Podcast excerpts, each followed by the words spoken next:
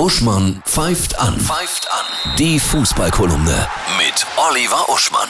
Hallo Oliver, ich grüße dich. Hallo Annette. Diese Woche ein, eine Sensation gab es noch nie. Ja, Champions League. Die Spieler haben ihr Spiel selbst abgebrochen, Istanbul und Saint-Germain, weil es eine rassistische Beleidigung gab vom Schirin. Ja, beide Mannschaften sind vom Platz gegangen. Aus Sicht der Mannschaften natürlich wunderbar. Ich habe mich nur als Satiriker gut darüber amüsiert, wie stimmig das ist, dass hier ausgerechnet Paris Saint-Germain und Basakce hier Istanbul sich gegen Rassismus stellen. Ne? Das ist sehr stimmig, denn zum Beispiel Paris wird ja bezahlt von Katar und da kann man bei Amnesty zum Beispiel nachschlagen, wie äh, konsequent antirassistisch die sind, beispielsweise in der Behandlung migrantischer Arbeiter, die da die Stadien bauen. Ne? Und äh, was Erdogan angeht, hier den größten Fan von Basakci hier, der ja auch gepostet hat gegen Rassismus auf Twitter, da wissen wir ja alle, Ja. der Erdogan er ist ein sanftmütiger Humanist, der sich zu Hause konsequent einsetzt für die Gleichberechtigung von Kurden, von Armeniern, von alevitischen Muslimen, von Juden, von Christen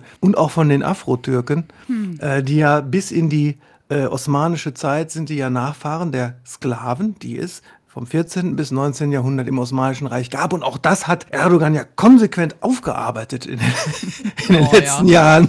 Wenn es nicht so traurig Also wäre. auf der Ebene ja. der Organisation beziehungsweise der, der mächtigen Fans der Vereine war das schon sehr amüsant. Auf der konkreten Ebene auf dem Platz natürlich sehr cool. Meinst du, dass Fußball ein bisschen menschlicher wird? Auf der persönlichen Ebene auf dem Platz äh, k- sicherlich. Auf der logistischen Ebene mit einer korrupten FIFA und mit äh, fragwürdigsten Geldgebern äh, nein. Wir kommen zur Bundesliga. Die Topspiele deiner Meinung nach jetzt am Wochenende. Ja, ich würde sagen, heute am Freitag Wolfsburg-Frankfurt und dann auf jeden Fall natürlich Samstag Leipzig gegen Bremen. Das ist ja schon wieder so oben gegen unten Drama.